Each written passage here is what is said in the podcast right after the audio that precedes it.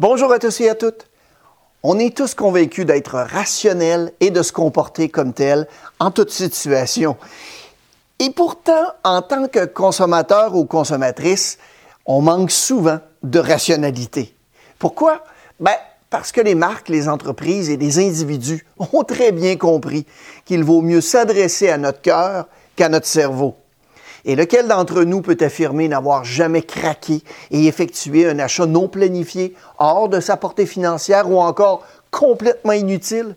Ces achats qui sont dits impulsifs sont ceux qui sont déclenchés par une émotion plutôt que par la raison.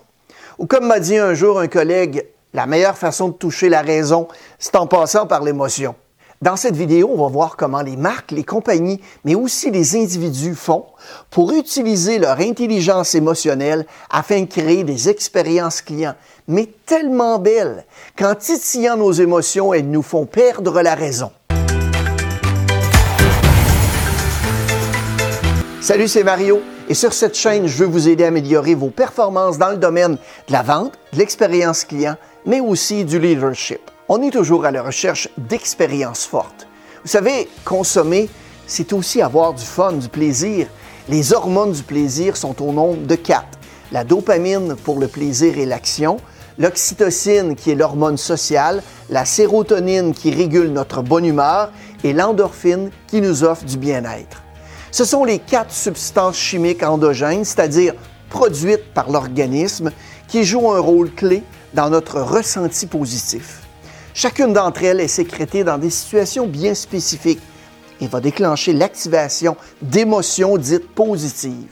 Et le coup de génie des marques, des compagnies ou des individus, c'est de parvenir tout au long du parcours client à nous les faire sécréter, en nous surprenant, en nous excitant, en nous stimulant, en nous exaltant, bref, en nous rendant accros à ce qu'elle propose.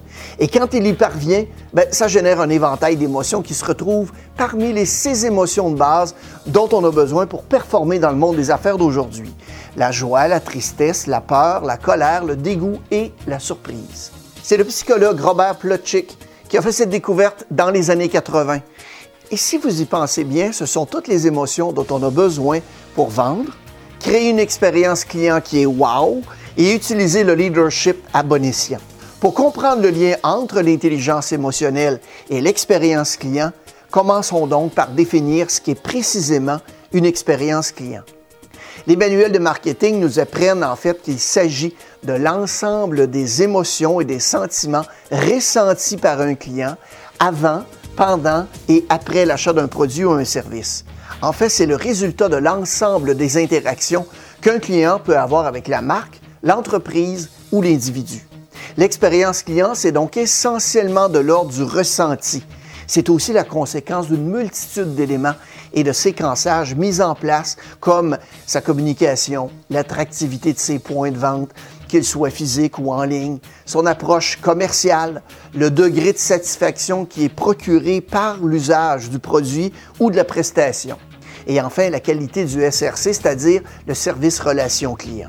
Ainsi, on s'aperçoit qu'une expérience client positive va se gagner à travers tous les points de contact partagés entre le client et la marque, mais aussi et surtout à chaque étape du parcours de vente, c'est-à-dire en période d'anticipation ou bien de préachat, durant l'acte d'achat même, au moment de la livraison et de la réception du produit, lors de l'utilisation ou bien de la consommation du produit ou service, au stade du post-achat, alors que le traditionnel service après-vente, qui s'est longtemps réduit à un centre de gestion de réclamation, est ensuite devenu un service de relation client en charge d'accompagner le client, y compris évidemment si ce dernier est porteur ou non d'une réclamation. Un parcours client qui parvient à générer un ressenti positif à chacune de ces étapes, bien, évidemment, va être synonyme d'expérience positive. Par ailleurs, la satisfaction qu'une bonne expérience client procure au consommateur va devenir une source de fidélisation et mieux encore, elle procure de l'influence. Elle va se traduire donc par des recommandations d'avis positifs, des actions de parrainage, etc. Que demander de mieux pour une marque, un produit ou un individu qu'une référence? Un client qui devient promoteur de ses points est éminemment vertueux et d'une valeur inestimable.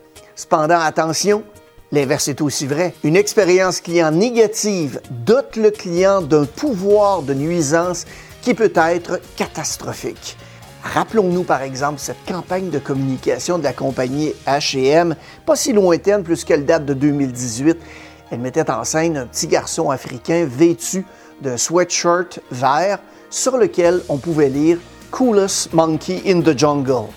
Il s'agissait certainement d'une simple maladresse d'H&M mais elle lui a été extrêmement néfaste. Le mot singe figurant sur le vêtement de petit garçon a entraîné une connotation raciste qui a outré le public. La marque a ainsi généré une émotion négative qui a suscité 2,3 millions de tweets et une véritable crise pour l'entreprise. A contrario, une expérience client unique qui est à l'origine d'un succès commercial planétaire, celle du café Nespresso, c'est la success story du café est bâti en grande partie sur le concept du club Nespresso, une idée de génie qui a contribué à conférer à la marque un esprit haut de gamme, conforme à l'image premium qu'elle dégage. Ainsi, en traitant ses consommateurs comme des membres d'un cercle fermé, plus que comme de simples clients, la marque nous fait sécréter de l'oxytocine, qui, je vous le rappelle, est l'hormone sociale. Elle nous renvoie à des émotions tels que le sentiment d'appartenance et flatte aussi notre ego. Les capsules Nespresso sont vendues bien plus cher que leurs concurrents, mais le membre s'en moque parce que la qualité de l'expérience client qu'il connaît lui fait reléguer en fait le critère du prix en dernière place. Nous voulons être interpellés, étonnés, enchantés et les professionnels du marketing appellent cela le marketing de l'enchantement un parcours client sans couture ou encore, plus simplement, l'effet wow. La finalité est la même. Il s'agit pour la marque, l'entreprise ou l'individu de déclencher une émotion chez le consommateur. Pour cela, ben, elle s'appuie généralement sur des caractéristiques qui sont innovantes du produit ou du service, sur aussi un message particulièrement impactant et sur une théâtralisation des points de vente ou encore sur des mises en scène spectaculaires pour les présentations à la presse ou les campagnes de communication comme celle d'Apple. Comment, de ce point de vue, ne pas évoquer les présentations historiques de Steve Jobs, le créateur du fameux effet wow? Non seulement les produits Apple sont conçus pour surprendre, étonner, fasciner, mais de plus, les mises en scène étaient spectaculaires. Celle du grand patron donnait à tous le sentiment de vivre un moment extraordinaire et unique à tel point que 25, 30 ans plus tard, chaque lancement d'iPhone déclenche toujours des scènes d'hystérie collective. Des milliers de clients sont prêts à passer une nuit devant les boutiques Apple pour être le premier ou la première à jouir de l'immense privilège de dépenser une fortune, parfois même pour certains, un mois de salaire afin de s'offrir le précieux téléphone. Et elle quittera ensuite le magasin, la larme à l'œil, applaudie par les vendeurs. Est-ce qu'on n'en est pas au compte de l'émotion mise au service de l'expérience client? Pour y parvenir, un marketing hyper millimétré conçu précisément pour générer des sensations nouvelles et des émotions positives. Or, il est scientifiquement prouvé que les émotions créées au cours de l'expérience client vont offrir un impact sur le moment, mais aussi à très long terme. La mémoire du consommateur. Et c'est pour cette raison que les marques, les entreprises et les individus rivalisent d'ingéniosité pour sans cesse trouver de nouveaux facteurs déclencheurs d'émotions. En fait, elles réinventent les expériences qu'elles proposent aux clients en les alignant avec leurs attentes et le contexte sociétal. Le meilleur exemple récent est celui de la marque britannique Vodafone, qui, durant le confinement, a complètement transformé son programme de fidélité appelé Very Me. Les offres lifestyle du type café offerts ou billets de cinéma prix réduit ont ainsi laissé la place à des contenus éducatifs et des loisirs comme des cours en ligne et des abonnements gratuits à des magazines numériques. Cela a véritablement placé le client au centre du programme. La marque Vodafone démontre dans le même temps une empathie à ses clients confinés. Elle lui montre qu'elle comprend ses émotions et ses besoins primaires afin de construire avec lui ou elle une relation qui est durable. Ce qui est encore plus fort, parvenir à déclencher une émotion avec un simple slogan. Citons aussi par exemple Zappos, ce service filial d'Amazon qui propose des chaussures en ligne.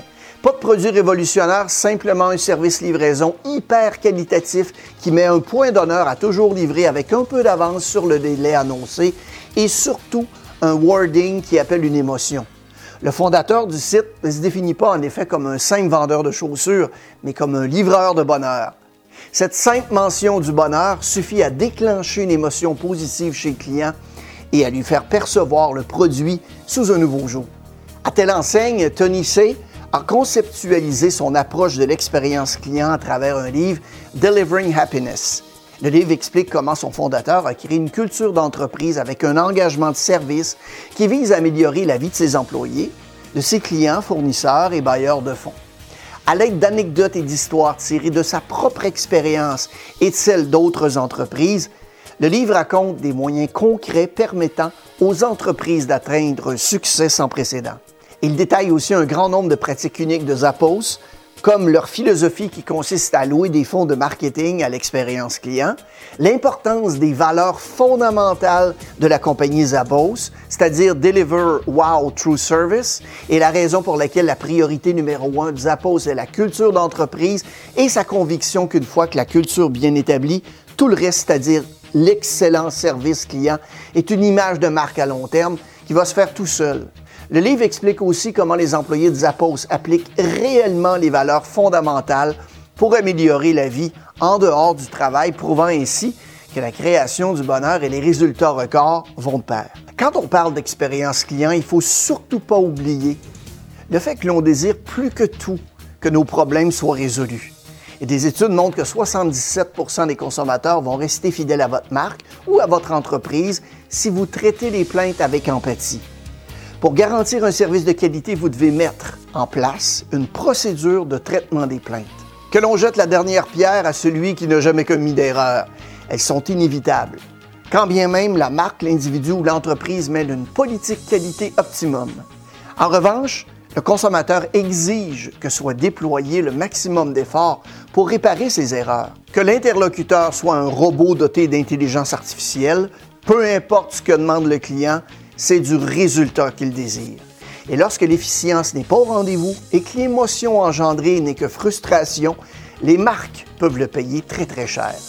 Je ne sais pas si le nom de Dave Carroll vous dit quelque chose. Il s'agit d'un chanteur country canadien qui se rendait avec son groupe aux États-Unis, dans le Nebraska. Lors de l'escale à Chicago, les passagers à bord de l'avion ont remarqué qu'il y a certains bagages qui étaient brutalisés par les employés. Une passagère qui assistait à la scène s'exclame en disant oh, Mon Dieu, il lance des guitares dehors. Dave se rend compte que la guitare en question, ben, c'était la sienne. Celle qui voyageait en soute, qui lui a coûté 3500 dollars et qu'il doit utiliser lors de son prochain concert. Donc, arrivé à destination, il entame une procédure normale de réclamation. Courrier, échange téléphonique, etc., mais rien de beau. Neuf mois plus tard, la compagnie ignore toujours ses réclamations. Au comble de la frustration, Dave Carroll décide de traduire son émotion négative en faisant ce qu'il fait de mieux, une chanson. Il écrit alors le titre United Breaks Guitars. United casse les guitares, qu'il met immédiatement en ligne sur YouTube. C'est un véritable carton. Les vues dépassent aujourd'hui les 20 millions. Dave Carroll ne cesse d'accorder des interviews partout en Amérique du Nord et United Airlines fait amende honorable et la compagnie, cette fois, joint elle-même le chanteur pour le dédommager et stopper le bad buzz. Il raconte même dans deux autres chansons comment le tout s'est réglé. Ça prouve qu'une entreprise mise en défaut devra aussi apprendre à faire preuve d'humilité et en reconnaissant publiquement ses erreurs, en prenant des mesures transparentes et efficaces pour redresser la situation. La marque, l'individu ou bien la compagnie va ainsi pouvoir établir une relation émotionnelle avec le client insatisfait en réglant le litige. Elle va lui témoigner du respect et montre qu'à son sens, l'expérience client ne s'achève pas une fois la vente signée.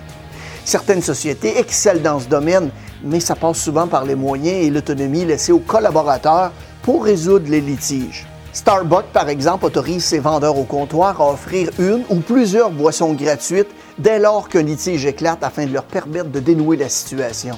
Amazon fournit à ses représentants en ligne les outils et les accès aux bases de données indispensables pour résoudre les problèmes dès le premier contact.